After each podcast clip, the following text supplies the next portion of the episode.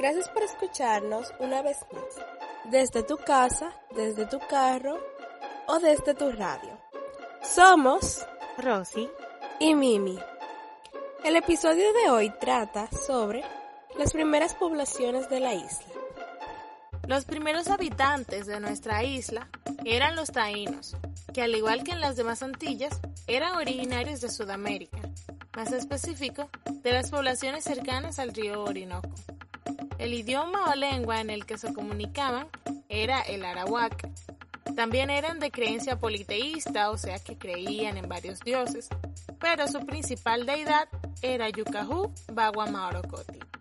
A este le rendían tributo a la abundancia, las aguas, el bien y el mal, y le rezaban oraciones.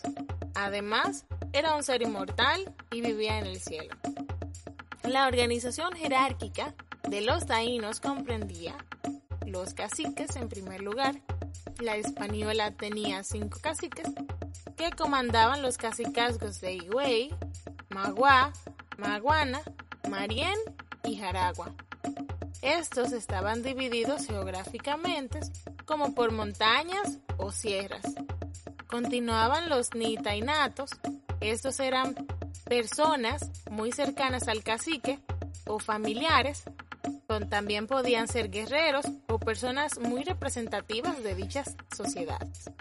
Continuaban los veíques que simbolizaban la parte religiosa, como una especie de sacerdotes.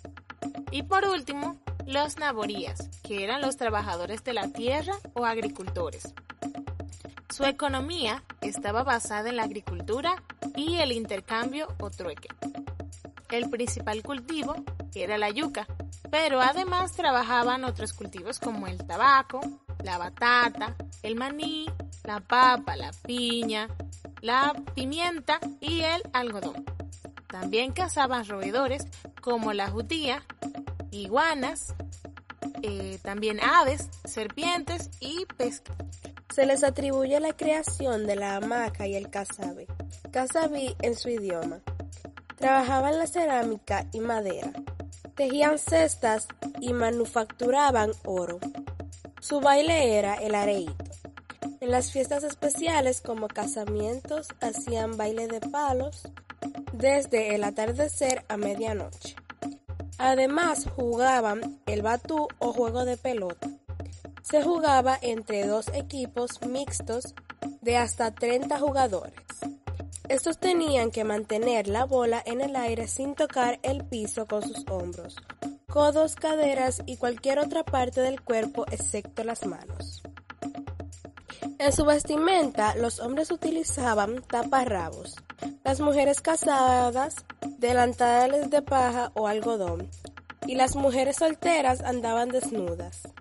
La pintura negra, blanca, roja o amarilla era utilizada para decorar sus cuerpos y protegerse de los espíritus, así como también perforaban sus orejas y labios con oro, plata, piedra, huesos y conchas. Esto es todo por hoy. Esperamos que les haya gustado nuestro resumen. Hasta, la próxima.